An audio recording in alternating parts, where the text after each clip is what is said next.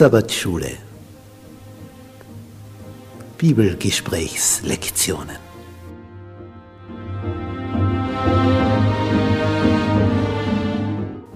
In Christus ruhen. In der Verbindung mit Jesus tiefe Geborgenheit finden. Jesus hat wie kein anderer Menschen aus ihrem Sumpf der Verzweiflung, der Hoffnungslosigkeit, des Hamsterdaseins im Rad herausgeholt, zu dem Entscheidenden, zu dem tiefen, tiefen Leben, diesem Sinnerfüllten, wonach wir uns alle sehnen. Diese Szenen, die wollen wir tiefer betrachten, damit wir zu dem finden, wonach wir uns sehnen.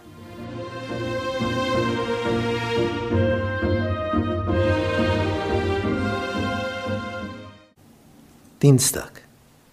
Vergeben und vergessen? Nun, was ist Vergebung? Das ist die Bereitschaft, steht hier, auf sein Recht auf Groll, Verurteilung und Rache gegenüber einem Täter oder einer Tätergruppe aufzugeben. Das Recht auf Groll, Verurteilung und Rache entsorgen dann geht es dir besser. Aber der Stolz lässt das nicht so einfach zu. Nun, als die das nächste Mal kommen, hat Josef das so weit aufgearbeitet, dass er diesen Groll, diesen Wunsch nach Vergeltung, nach Rache, Gott übergeben hat. Braucht er sich nicht mehr darum kümmern. Das ist immer das Feinste und das Beste, was wir tun können. Das lernen wir aus dieser Geschichte. Und als die dann auftauchen, ist das natürlich eine spannende Angelegenheit. Die werden dann groß bewirtet und sitzen genau in der Reihenfolge ihres Alters am Tisch. Das fällt ihnen dann auf. Und sie denken sich, ja, dass das also hundertprozentig genau stimmt. Das ist schon interessant. Also da, da sind sie einfach erstaunt und verwundert. Also so ein Zufall. Er kennt uns ja gar nicht. Er redet ja auch durch einen Dolmetscher mit ihnen, obwohl er jedes Wort versteht. Das heißt, wenn die untereinander sagen, was machen wir jetzt, was tun wir da, er hört alles und versteht alles. Und er hört erstmals wieder seine Muttersprache. Also was das auch bedeutet. Die Worte wieder zu hören. Das muss also für ihn so eine berührende Geschichte gewesen sein.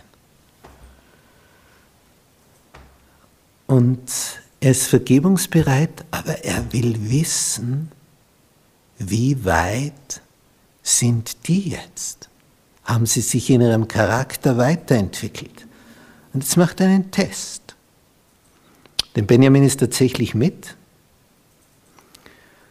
Und beim Essen kriegt Benjamin mehr. Und zwar so offensichtlich mehr, dass es also auffällig ist.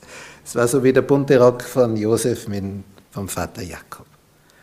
Und dann kriegen die noch Gewänder und, Jak und der Benjamin kriegt immer mehr. Warum macht Josef das? Er testet sie. Er testet seine Brüder er will herausfinden, wie reagieren sie auf die offensichtliche Bevorzugung von Benjamin. Die würden sich natürlich gewundert haben. Vielleicht, naja, wenn das der Kleinste ist, der Jüngste, vielleicht deswegen. Aber, aber es war schon seltsam. Jeder kriegt Geschenke und der kriegt doppelt so viel. Und wie machen sich ihre Gedanken? Und als sie dann frohgemut nach Hause gehen, kommt einer hinterher, sagt, warum habt ihr den Becher meines Herrn gestohlen? Die sagen, wir sind keine Diebe. Und bei dem er gefunden wird, der soll Sklave sein. Das hätte er besser nicht gesagt, denn als alles durchforstet, durchsucht wird, wo findet man den Becher? Im Benjamins Sack. Der ist völlig von den Socken. Natürlich hat er ihn nicht mitgehen lassen, sondern es wurde hineingeschmuggelt, damit man einen Grund hat. Josef hat einen ausgeklügelten Plan. Ja, und dann kehren sie alle wieder um. Und dann wird so beschlossen, ja, wer der es gestohlen hat, der bleibt jetzt als Sklave in Ägypten. Aber das ist gerade der Benjamin. Und dann erhebt sich der Judah, der die Idee hatte, mit Josef bei der Brunnengeschichte ihn als Sklave zu verkaufen. Und der Judah sagt, wir haben dem Vater versprochen, Vater Jakob, wir bringen Benjamin zurück. Und wenn wir ohne ihn kommen, er stirbt uns. Das, das halten wir nicht aus. Wenn wir, die, die Nachricht können wir ihm nicht bringen. Das, das geht nicht. Ich bleibe an Benjamins Stelle da. Das wollte Josef hören. Das wollte er hören. Jetzt hat er gewusst, da hat sich was geändert. Da hat sich was getan bei denen. Jetzt weint er laut.